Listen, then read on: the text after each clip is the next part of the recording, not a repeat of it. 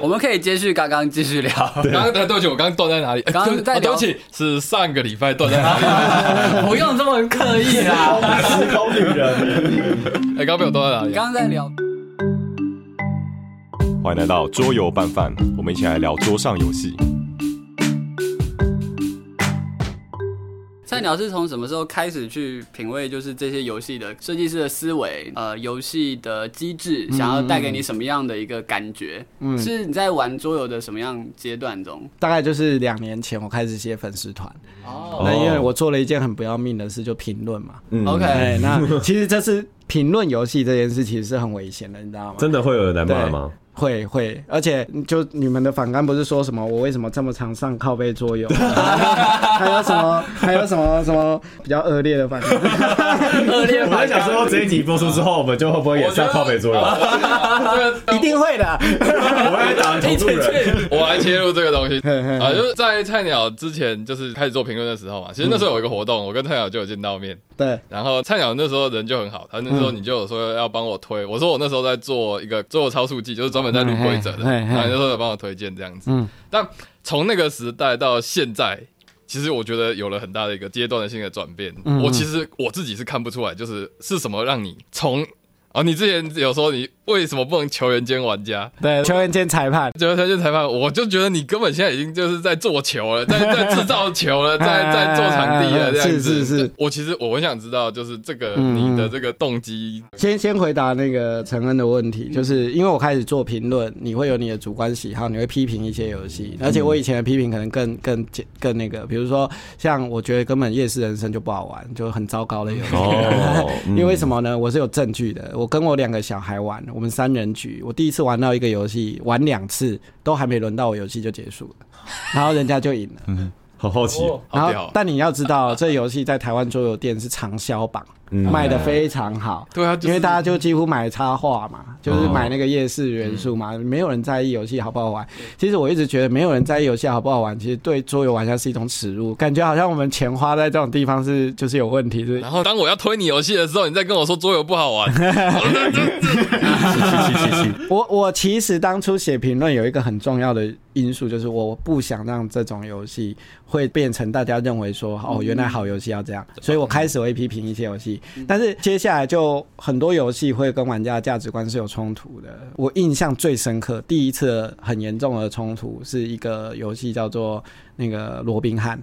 罗宾汉，侠盗罗宾汉，可能你们都没有玩过，它是一个半合作的游戏，嗯就国外叫 co-op，嗯 semi co-op，那种就是有叛徒的合作，对，有叛徒的，然后要合作间要对抗的。那我把那游戏评的一文不值，哦，就是类似写成说。就就跟你们评得分沙拉超级，我才是走上同一条路了 我了。们得分沙拉敢评，就是因为我看我他已经有很大的名声对了，对对对。但你要知道，我那个时候评呢，我面临一些很很妙的状况。第一个，那是一个 KS 大作；第二个，台湾很多玩家 back；第三个，很多玩家还来不及玩就被我打到地狱去了，连卖都来不及卖。直接二手价直接砍，不是二手价，直接跳水嗯啊！就是两三千游戏，呃 那一阵子到就是最夸张的时候，再跳到八百都没人要。好像代表你的影响力超大哎、这样是机制 broken 吗？还是不是，就是我我那时候批评他几个要点，就是他的编辑做的很差，符号很很糟糕，哦所以说明意书外很差？对 UI 很差。然后第二个是在那个游戏里面，只要一个玩家随便乱做一点事，整场就毁了。哦，所有玩游戏家都会体验直接被摧毁殆对。而且是就陪玩，真的就会被变成陪玩，而且是公子玩游戏你已经知道不会赢了，而且是全场都要输掉了。哦，这样。啊，最讨厌这种哦，所以他的他的 semi co-op 是像 CO two 一样，就是有可能会到大家一起输的那种。对对对对哦。对对，哎，那再来就是那个游戏又套了一个很严谨的欧式计分框架，嗯。然后你就觉得很荒谬啊！你弄成那样了，然后你还弄成很严谨的计分框架，哦。你是到底要逼玩家干嘛？对 对，对。对，那但我因为做了这件事，可能很多玩家会跳出来，他有反面意见嘛，他就会觉得说，我觉得做的很好啊，射箭很好玩啊，把人挟持人家怎样很好所以他是。为了自己的价格 defend，还是为了自己的价值 defend？我不能回答这个问题，可能都有可能。没有，我说实话，其实他真的有可能说实话，就是人家就是喜欢玩那个那个点，可能人家真的就是喜欢玩那个个点，嗯但心有不甘的评论家可能会觉得啊，干就是分，跟你干嘛 defend 自己之类，就是怕你的游戏跳水这样子。哦然后那是第一次我跟部分的玩家有这种价值观上的冲突，那我就意识到说，哦，原来评论游戏是很艰辛的一条路，你有很有可能毁掉很多玩家心目中的神 game，他觉得是神 game。我认为我们现在还可以走，也是因为我们有四个人在冲淡这个单一性。就我们四个人本身就有冲突了。其实没有，我要为你们节目制造爆点，因为那个、嗯那个高尔等下可能用这一段当游戏概念。你们没被骂是因为你们还不够红。怎么这么中肯？只要只要你们红了，还在骂游戏，你们一定会，因为国外所有 review 都这样。哦，你会发现国外越红的 review 越不骂游戏。嗯现在台湾就是在国外，像有一个频道叫 Watch It Play，哦，我知道，哎、你知道吗？你你去看那个频道，他从来没骂过任何一款游戏，嗯。一款都没骂过。好，可是我觉得 Tom Vessel 就有时候会骂，对，对他有时候虽然他有时候观点有点奇怪，但他还是会骂游戏。所以 Tom v a s o 你不觉得 Dice Tower？如果你去看 Dice Tower 的历史，你会发觉他做到那个时间，却只有那个流量是不太正常，哦，而且他的影片单支流量明显落差非常大。他是有崇尚是吧？就是 Dice Tower 卖的就是 Tom s o 这个对人，人，不是卖那个游戏评论中肯这件事情。嗯然后第三个大家很熟 r a d o Run Through，就是你也知道这个大叔，他可能会对游戏有维持，但你也很少看他批评游戏。嗯，那他早期会批哦，现在都不批了。我一开始以为评游戏评论会伤害自己的点是伤害到代理商，对但我没想到玩家的影响力这么大。玩家会觉得自己心里受伤啊！你怎么可以把我这么喜欢的游戏评这个游？戏，这个游戏又不是你的信仰，就像上次阿妈妈特被骂成这样，其实我也觉得还好，因为我买那款游戏，但是我觉得还好。因为他们入情很深啊。就举个例子，比如说，如果你今天假设有一个玩家很很有种的出来说 Dominion 是粪 game，哦，我上次就是类似这样的这样的话，然后这个人就是 你说什么？你有吗？我说哦我觉得 Dominion 我就是玩不出个什么，他就嗯你的 你是说 Seasons 代入感很差？没有，他说抖咪董明是更早，那那时候我跟你讲，在台湾，你只要讲农家乐或神秘大帝是粪 game，你这一辈子大概就毁了吧？这样我会红吗？直接被出征，直接被砍死。有啊，现在很多评论家了不起就讲说，我不能一直玩农家乐，为什么台湾玩家要一直玩农家乐？我不懂这样子。有一次就是好像在中部某个社群，我也是讲了这样一段话，然后就被某设计师告诫说，你这话只能在这里讲，不要出去讲。哇，天哪！然后我说我讲了什么，然后他们就讲农家乐，因为他们不是固定农团嘛。然后因为都是很熟很熟的人，我就口无遮拦。嗯，农家乐有什么好玩？不就是一个牌轮抽完就结束的游戏吗？我其实会去想要探讨这个他们的有效体验的点是什么，就是胜负本身嘛。因为如果路线刚刚有讲说，如果农家乐真的就是路线跟他们都是很老手了，可能有类似棋谱的东西，就已经定时了嘛。那那他体验的核心是什么？没有还是很爱啊、所以我立刻就被那个设计师纠正，他说也没那么夸张啦，还有大家就是做公版会算错的时间啦，会做错，谁算做错，做错比谁做比谁做错的事比较多。精算的精准度，对 OK，就比谁犯错。那其实神秘大帝也是啊。其对实神秘大地严格来说是一个抽象棋游戏，是嗯是完全抽象棋，而且零运气。只要是零运气又就是棋类游戏，基本上就是在比谁犯的错多。神秘大地是分开，刚刚不是桌游菜鸟讲的，刚刚是高尔，刚刚是高尔讲。没有没有，我们在那个 BGG 一百 sucks 就已经批评过神秘大帝了。哦没有啊，没有，那我个人啊，我个人那那我会觉得有有的人会觉得抽象棋你搞那么多花招干嘛？你真的要抽象棋玩到顶尖，你去玩围棋啊，嗯，就没有没有任何一个抽象棋的复杂度比得上围棋这样。但你看这句话说出来，是不是就被神秘大帝玩家鄙视？那我我后来得到一个结论，其实这些玩家在神秘大地跟农家乐里面得到很强大的成就感。哦对，，一定是这样的。对，然后在他心中那个游戏占到一个地位。我我可以打一个比喻，大家可以瞬间了解，就是你的女朋友成为你的老婆，而且是终身的挚爱，然后啊然后你眼中只有她最美的那一面。突然间好有说服力哦。对，然后这时候有人来说你老婆是什么东西、啊，你懂吗？这是一个信仰啊，外服我要把这一段独立剪出来，然后当有人在讨论这件事情的时候，我就要把它放出来。对，那你一定会说，难道你不知道你老婆脚瘸了吗？你难道不觉得就是她的脸上有雀斑吗？然后他才会定睛一看，谁跟你雀斑？那个是化妆的 些色彩，你看不出来，对不对？因为对他们来说，那个那么强大的成就感来源是他花了很多时间心力的。去练习的，他会说啊，你感受不到的是你根本就没有这个投注啊，你没有用心感受，是是，他们最常讲的一句话是：“你打一千场了没？” 真的，一辈子打真的，我有被这样呛过哦。有农家乐玩家，有农家乐玩家有有呛我说：“你打一千场吗？”我打了一千场，哎，那你有资格评这游戏吗？倚老卖老，所以，所以后来我为什么会有一个简单的转型，就是像陈文讲到的，就是我开始去研究机制跟主题，开始研究设计系统，是因为我想用另外一个方向切入去评论游戏。OK，嗯对更多客观的，对，所以有的时候我在玩游戏，很多时候是呃不断的去思考说为什么设计师要这样做。哦嗯帮他找理由，帮他找想原因，然后希望能够有机会去切合他到底想要为什么做这款游戏。可是当我近期努力还是切合不到的时候，我就就会说，那真的是不好玩。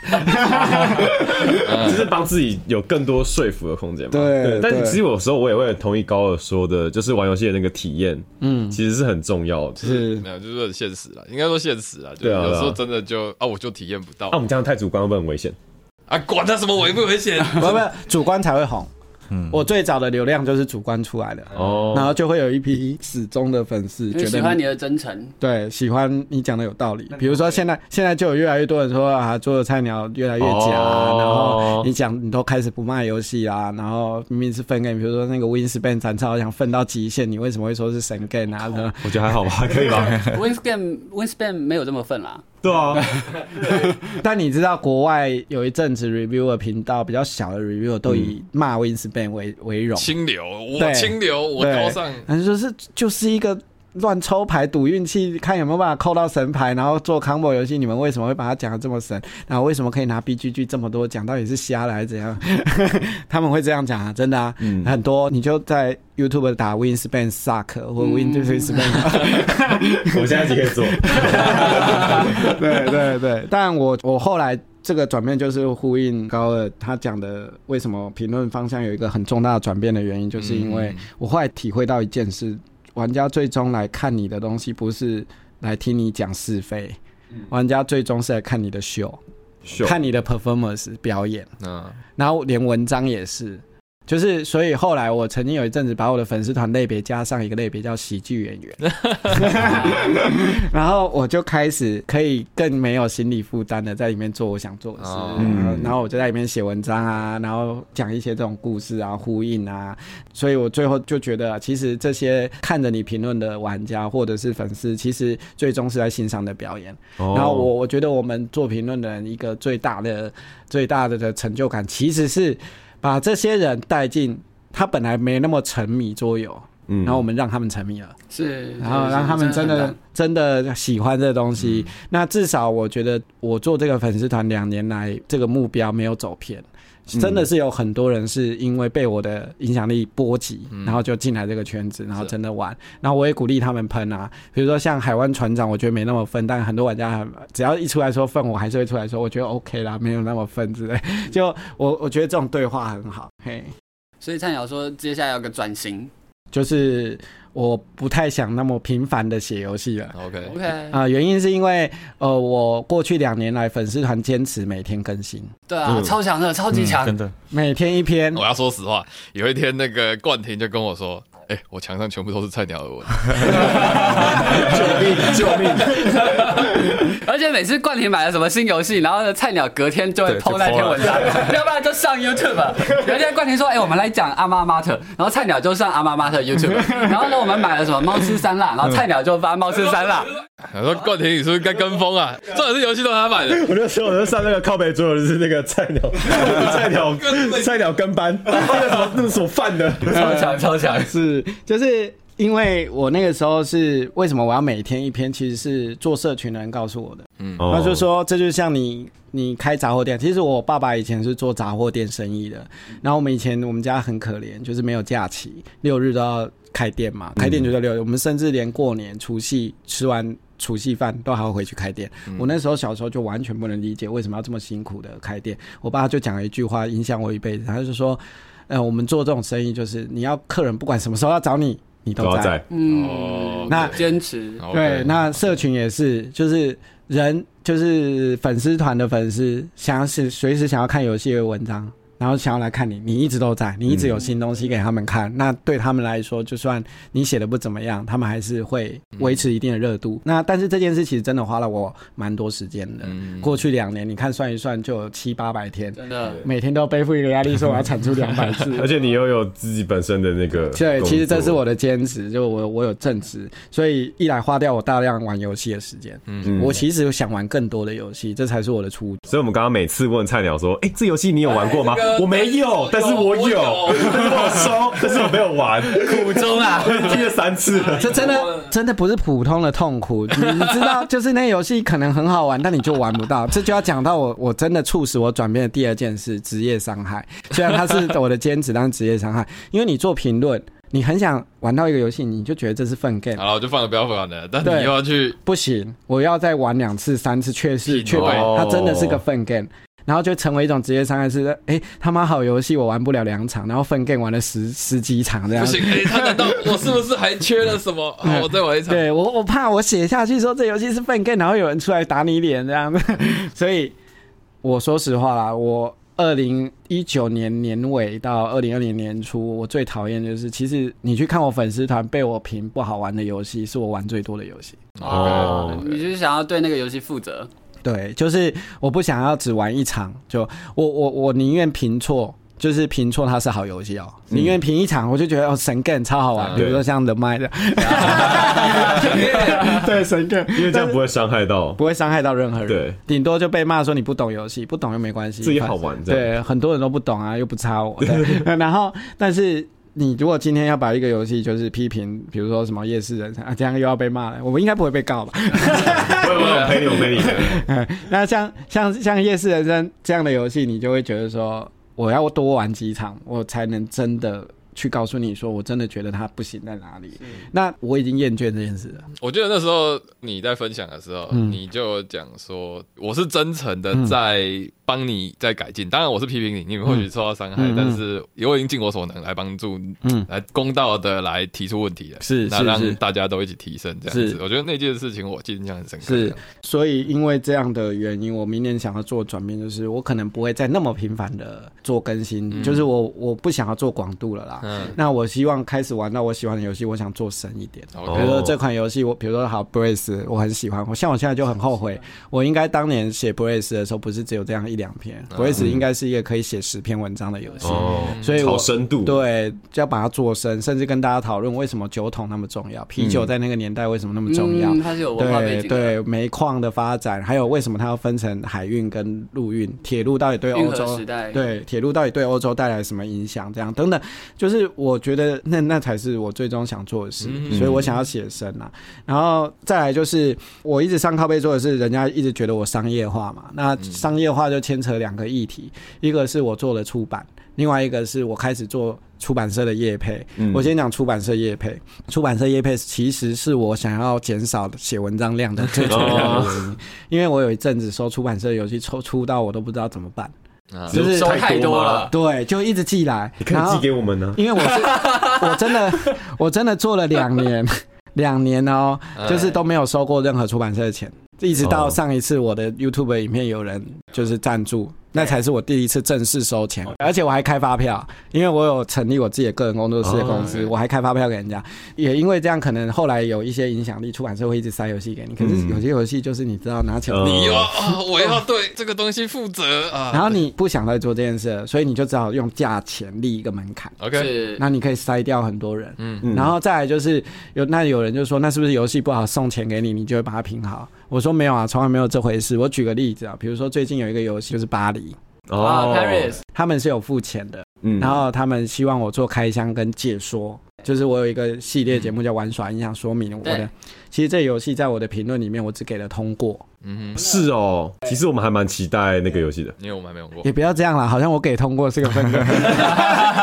没有，我给通过其实就是我觉得它是一个 OK 的游戏。OK 但是我在玩耍印象里面有特别讲这件事情，而且这些事情其实 Two Plus 有没有付钱给我，我说都是会讲的。嗯我就在讲说这两个设计师做过那么多游戏，Paris 是比较有新意的，而且我还拿出证据，我说他们最近三年做了什么那个黑色大门，就那个 Portaniqua。那两队就是老沃夫港跟 Michael y 他们做的游戏都是点对点移动、区域控制，嗯。然后资源转换换分，然后都这样，嗯。已经大概就是一些经典的机制在跑这样。所以我那个那个评论一开口就是说，他们做终于不一样的游戏，就是 Paris 终于是不一样的游戏了，你会感觉有新意，然后再来是那个游戏的钱非常窘迫。是它的特色，我就会开始讲这些，但我并不会因为这样改变我的标章。我甚至录完之后，我还给出版社看，我说我知道你们有付钱，但你你们要看一下我的评论，你们会不会觉得说不能接受？我我给他们选择是，如果他们接受，他们愿意付钱，那我就上字幕。嗯，那如果他们不愿意接受，不愿意付钱，我还是要上。因为那是你的创作。对我上影片，但我就不上字幕了，因为没有干爹啊，嗯没有干爹，我找不到剪片的人帮我上字幕的，那都是要钱的。好，所以这就提到商业气息的问题。我为什么后来也做这件出版，嗯代理出版这件事情，其实是因为我认识到一件事，像你们做桌游办法，嗯或像台湾过去写桌游布洛克那么多，你有没有发现，没有一个撑超过五年？那嗯，要活下去。嗯，要活下去。你还要有动力，一直在做比如说。像你们现在没有老婆没有小孩，时间很多。对，还有时间花八个小时、十个小时来剪这个片，对，你知道我在这个圈子是看过太多结了婚生了小孩就人间蒸发的对，哦真的一定是这玩家样。评论家啊。那如果你没有在这个事业里面得到正常的商业回馈，你是活不下去的。嗯，哪天，所以我最早想到的事情就是，哎、那我代理一些没有人做的游戏，就可能这游戏就是没有人想要代理，那我来代理看看，那我来做一些代理。那后来等等我做了代理之后，才发现这个钱还不就很难赚，还不如做配件。是，你知道我做的整个出版社业务里面最好利润的不是桌游，桌游真桌游真的要用脏话来形容，就是不是他妈的好赚，真的是他妈的难赚，非常难赚。这个就可以，如果可以另外开一集，桌游到底有多难赚？但是我的那个骰塔跟牌价才是真的给我带来利润的东西，可是重测游戏真的在台湾非常的难卖，非常难卖。我可以直接分享数字，一个重测游戏在台湾上市的三个月可以卖三百套，嗯，是什么程度呢？就是你你们现在看得到的主流台湾所有媒体跟所有玩家都会讨论的程度，就只有三百套。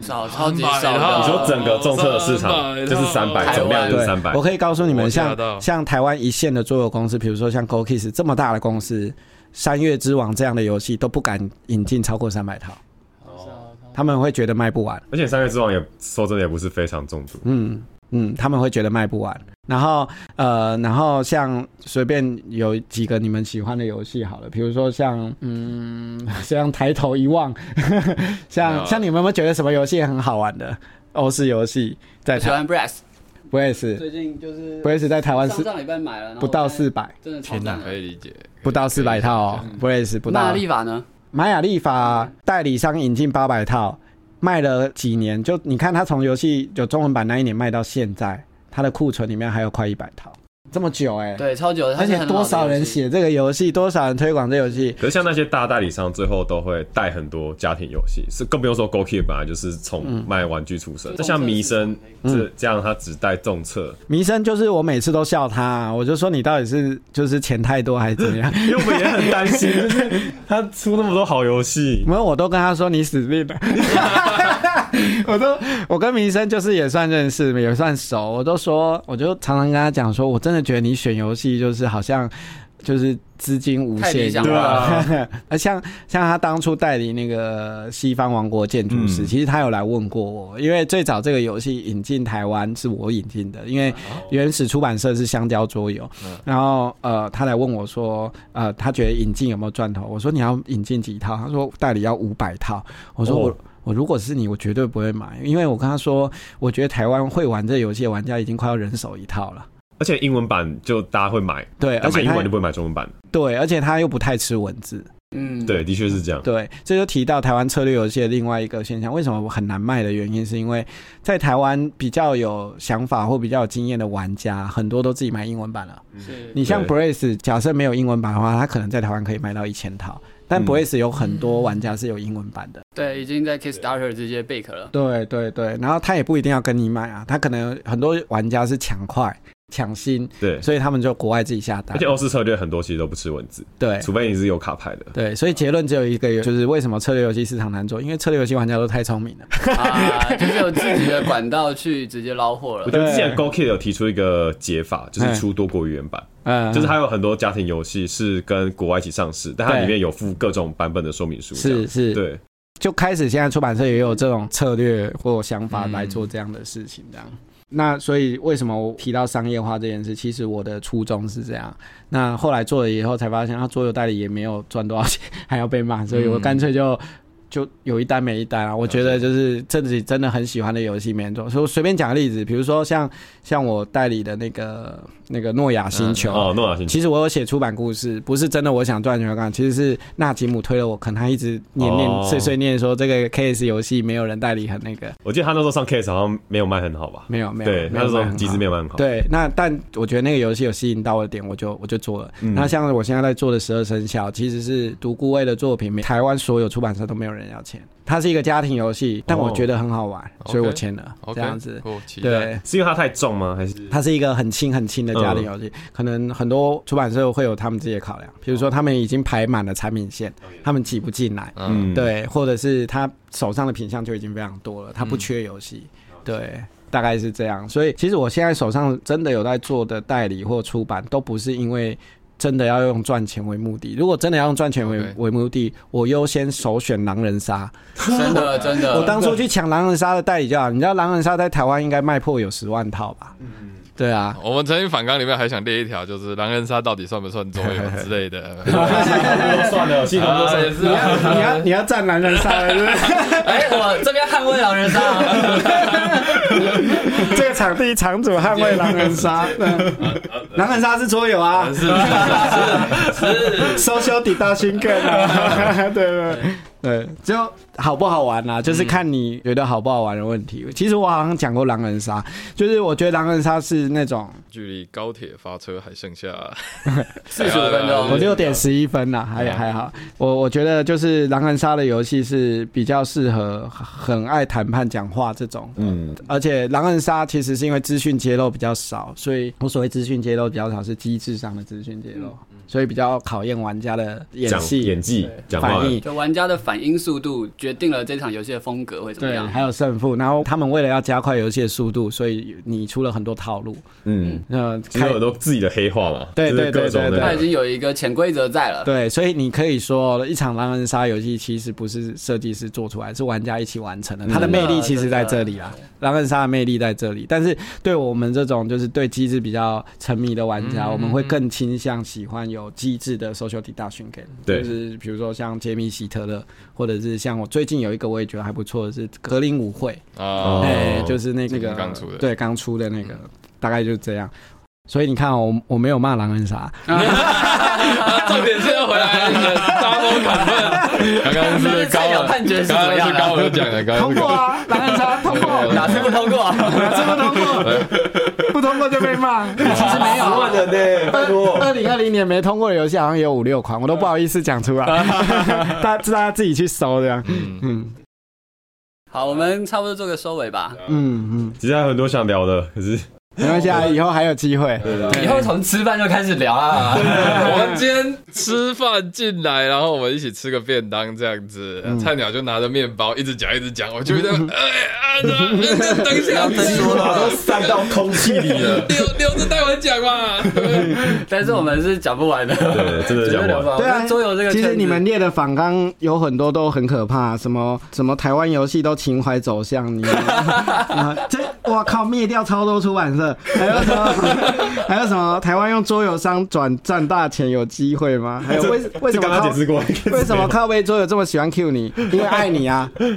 真的真的有影响力，对，不是有影响力。如果桌游拌饭没有被骂，就失败了。对，可恶！你要上线自己骂自己，骂错方自己骂自己，自己骂自己。呃，我也是很快就被未告解了，因为他们就说，哎、他们还这么讨厌你，还要一直看你的东西，还要知道你讲什么，还要一直关注你。是越越爱越恨真。的对，所以我我我觉得你们不要害怕骂得分沙拉啦，我没有。要要专注坚持你们自己想要做的事情我。上次去逛新锐的时候，过 Two Plus 的他其实有点害怕。真的是 他们好像有听，所以你们的人设以后其实要有一个人是，比如说那个全体一致通过就是不行的时候，你们要有一个角色出来，使命的从这个游戏里面炸出一个。负责炸价值的。对，然后我捍卫啊，我就说兰斯，你是一个偏远国家的一个金发小男孩，你就会喜欢这个游戏。一定要金发，红发就不行了。不能是亚洲人。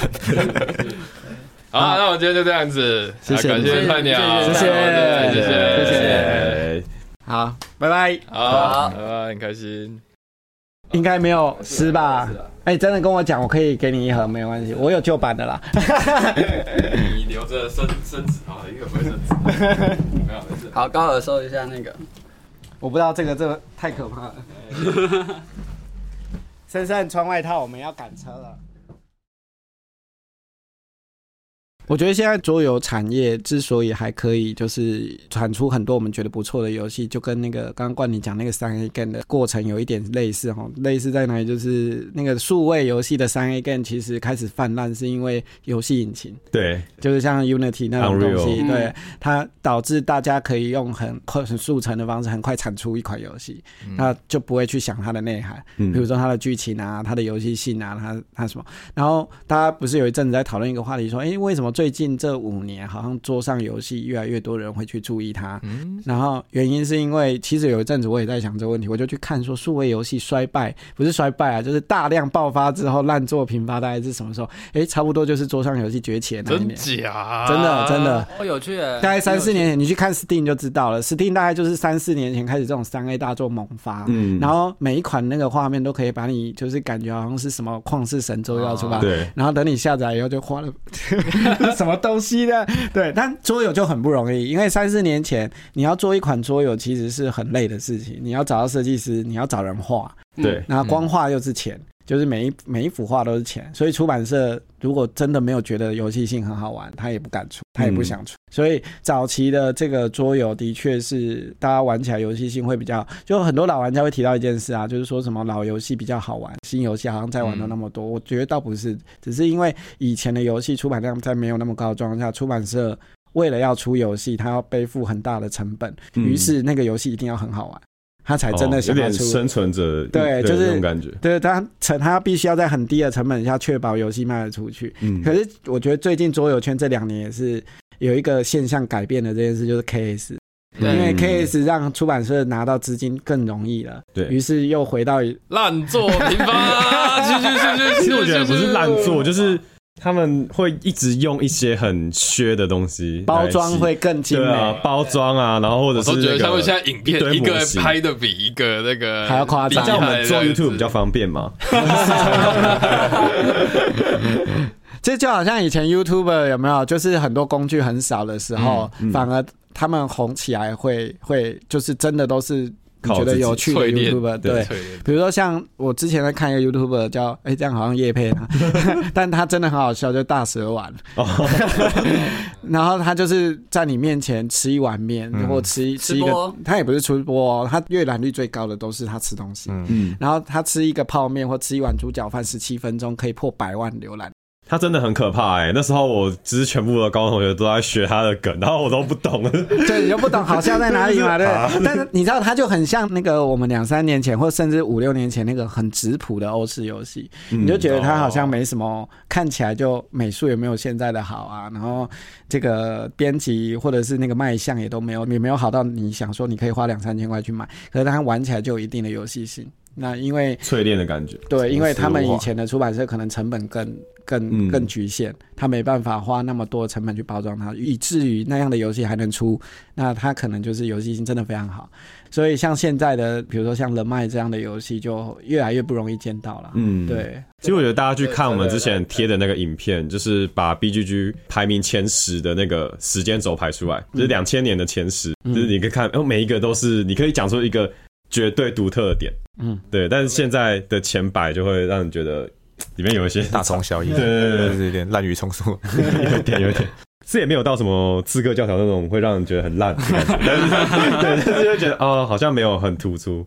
刚才有在讲的是有点像是电玩游戏的衰亡，然后有点像玩家转移，但我以为是整体游戏市场又在扩大。你说桌游市场的扩大没有，吗？整体大家愿意花在游戏这件事情上面的时间在扩大这件事情。啊、我觉得在台湾可能有。就的确在台湾会有这种，如果不看桌游戏，只看桌游，的确是在扩大的。嗯，然后也这个真的是很了不起啊！就是台湾有领头的几个出版社，真的花了很大的心思在做这件事情。其实小出版社真的要感谢他们，比如说像新天鹅堡啊，对，像《不老。之城二》，大家要感谢 因为他们就会一直办那个那个那个聚会，聚会然后会吸引很多人来、来玩嘛，然后对终于知道说这个知道桌游这个领域，对，那你觉得它是广，但是有有到深吗？没有没有，就是我们之前常常在说桌游越来越广了，但是我们其实也不太觉得大家越来越深了。对对，那就是因为像人脉这样好的家庭游戏不够多啊。嗯，就是呃，虽然变广了之后，但我后来也其实对于这件事情也是很执着。我希望说哦，能够广而且深，但我后来发现真的很难。也主要有两个原因，第一个是呃，亚洲人的工时太长，哦，下班时间少，真的就是留给家人跟朋友的时间就少。这是真的。对，因为像我在德国就就去艾森那个时候，常常他们展就是五点就结束啦，嗯然后那个展结束以后，附近的酒馆跟那个呃旅馆的休息室，大家都在玩桌游。那我有时候就会跟在那边认识朋友交流嘛，好美的画面。对，然后我就问他们说：“你们是只有这个庆典之间才会这嗯样，就这个桌游展这样？”他说：“没有啊，平常我们也大概就这个时候下班，下班游戏没有。每天都这样，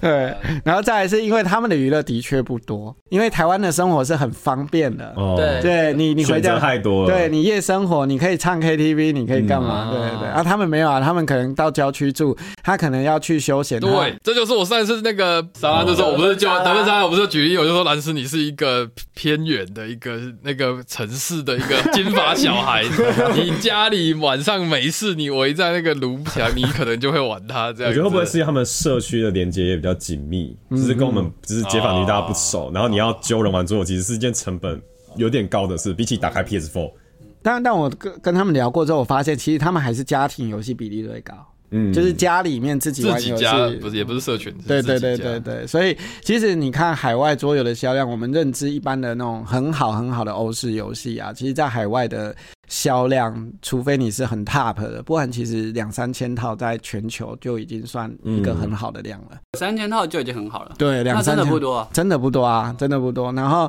呃，真的知名大作，能全球大概一万套，会到什么程度呢？大概就是你只要玩欧式游戏玩家，你一定听过，哦比，如说马可波罗，嗯比如说故宫，或比如说什么这等等这种，就是只要到那个刷量你会知道。但有时候你知道这个数字后，你就会像那个陈恩这样讲说啊，只有一万套不多啊，太少了吧？对，只有两三千套，对，但真的就这样。所以有的时候国外的桌游市场也不是我们想象的那样，就是什么神 game，然后会在他们那边很发酵，我真的以为是是这样玩，但其实没有。它你以为有到十万是不是？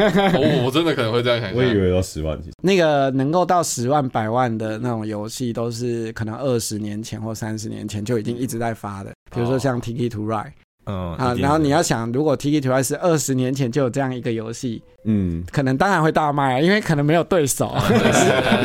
像 Good Heaven 的 Faker 好像也才四千吧，对。那时候去看三四千的。天，哪，二不是冲 Pro Seven 它已经有一个 IP 了，对吧？嗯。就是它已经有它自己的一个就是品牌知名度了。那。是富饶之城，对，那个不一样，那个是真的。同个设计师，然后同一个世界。